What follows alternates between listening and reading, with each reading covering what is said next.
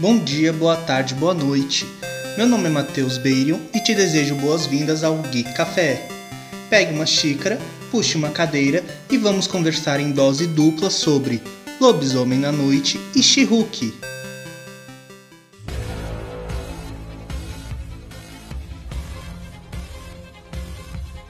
Para começar a conversa, vamos tirar primeiro o lobisomem da sala.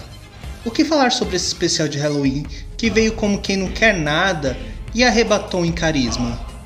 Lobisomem na Noite é um especial de televisão dirigido por Michael Giantino e escrito por Heather Quinn e Peter Cameron para o Disney Plus, baseado no personagem Lobisomem da Marvel Comics, com Laura Donnelly e Gael Garcia Bernal interpretando os personagens Elsa Bloodstone e Jake Russell, além de outros no elenco.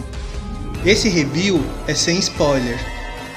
O especial traz a estética de filmes antigos de terror dos anos 30 e 40. E apesar de não gostar desse gênero particularmente, nem do velho e nem do novo, eu consegui apreciar esse especial, até mesmo nos detalhes que colocaram, como o fato dele ser em preto e branco e até a queima de filme na troca de rolo que os cinemas antigos faziam.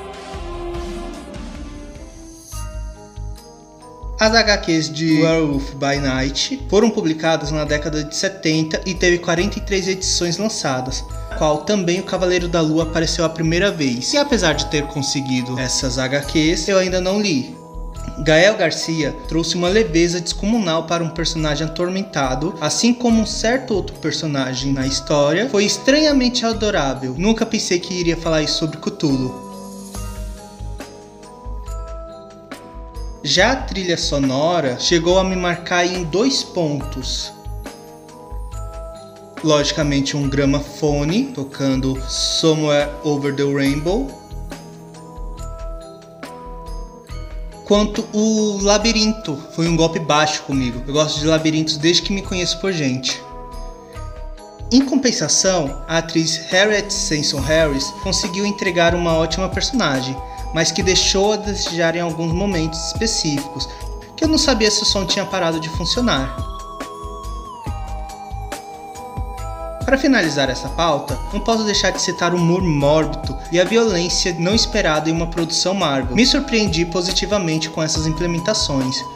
O que uma espada não faz, não é mesmo? Espirra sangue até na câmera.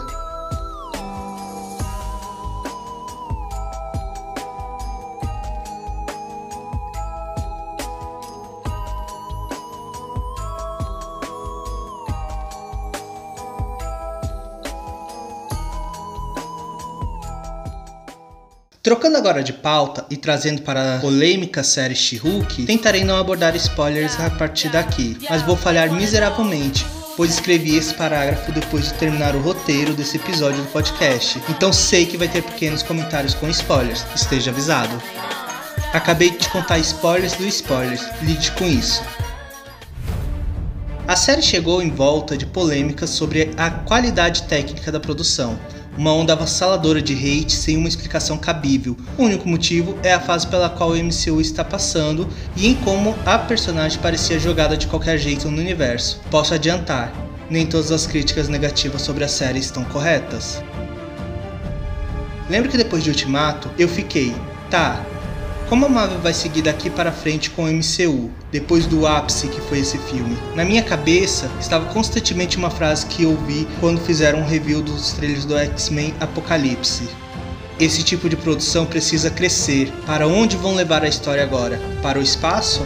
Frase referindo-se aos mutantes, mas que ficou na minha mente.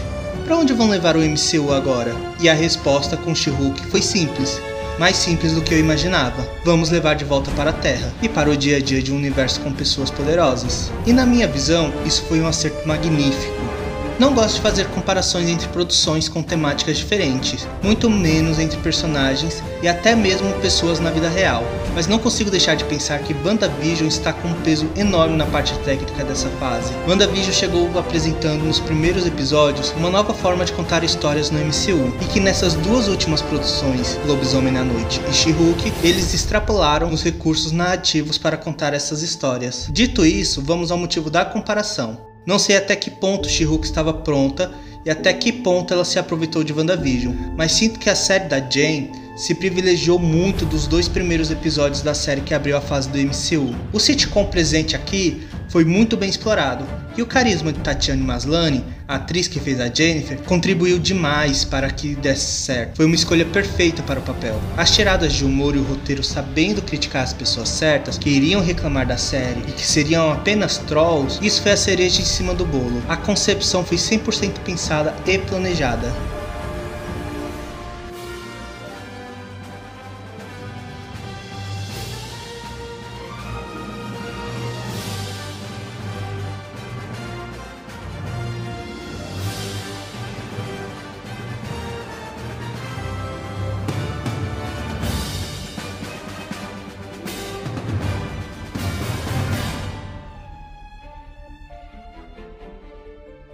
Apesar de ser uma série excelente, duas coisas me incomodaram. Uma antes de assistir e outra enquanto assistia. Primeira, como vai funcionar a quebra da quarta parede? Veja bem, entendo que em Deadpool funcione, pois é um filme à parte dos filmes e é uma característica do personagem. E mesmo sabendo que She-Hulk tem essa característica também nas HQs, eu fiquei receoso de como aconteceria na série devido o MCU se levar a sério demais. Mas que maravilha foi assistir e ver que essa quebra da quarta parede foi algo além de gratuito, serviu para a narrativa também. E segundo, durante o tempo que assisti, eu consegui pensar em um problema. Esses episódios não estão curtos demais? Veja bem, trazer as histórias de volta para a Terra e apresentar o cotidiano dos personagens, isso foi algo excelente e que por mim poderia vir mais vezes. Enquanto os filmes apresentam as sequências maiores, as séries apresentam as sequências mais mundanas. Ao meu ver, é um equilíbrio excelente.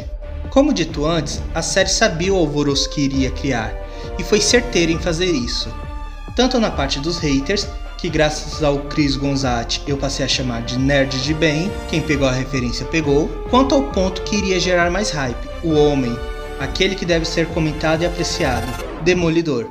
Segurar a audiência durante toda a série para entregar o que eles queriam apenas na reta final foi genial, mas não devemos esquecer de quem a série é, pois mesmo com a participação de Charlie Cox, o foco foi total na Jane. Por diversos momentos, eu comentei sobre as pessoas que odiaram a série desde o anúncio da mesma. Para essas pessoas, é quase um crime existir alguém que tenha gostado de She-Hulk. Em diversos momentos eu li e até mesmo ouvi comentários sobre os gostos e as faculdades mentais de quem estava se divertindo. Ainda bem que trabalhei muito na terapia sobre como as pessoas me enxergam e como isso me afeta, pois pude apreciar essa série que me agradou em muito.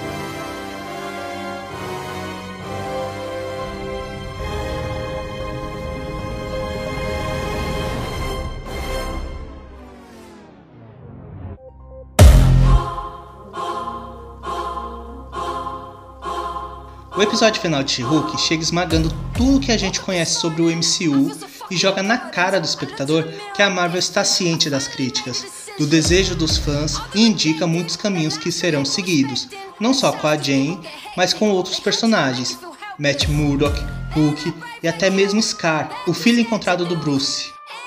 O flerte com as possibilidades de ver a Jane nos cinemas, o pedido dos fãs para ver os X-Men e a quebra da quarta parede nesse momento foi maravilhosa. She-Hulk é uma série que sabe o que quer e é ousada em mostrar isso, deixando claro que conhece o público atual do MCU, sabe quem são os Trolls e sabe o que quem acompanha quer. Resta saber se daqui em diante eles vão levar esses conhecimentos para as produções ou se voltarão atrás e continuarão entregando histórias com uma fórmula capaz de agradar, mas não de inovar. Acho que o filme do Lobisomem na Noite merece os 94% da crítica especializada que avaliou no Rotten Tomatoes. É um bom especial de Halloween, mas me cria a questão: vão integrar ao MCU? Quem vai tratar sobre esse assunto e como ele se encaixa na narrativa principal que estamos acompanhando nessa fase 4? Quanto a She-Hulk, não existem mais palavras que eu possa falar e elogios que eu possa tecer. Só consigo expressar perfeição, coesão e aclamação. Agradeço por ouvir até aqui. Se curtiu, deixe um comentário. Agora é possível deixar comentários direto na caixinha abaixo do episódio. Deixe sugestões e opiniões para os próximos episódios, mas sejam educados. Também me sigam nas redes sociais, Instagram e Twitter. É só digitar Matheus Barion, B-A-E-R-Y-O-N. Até mais!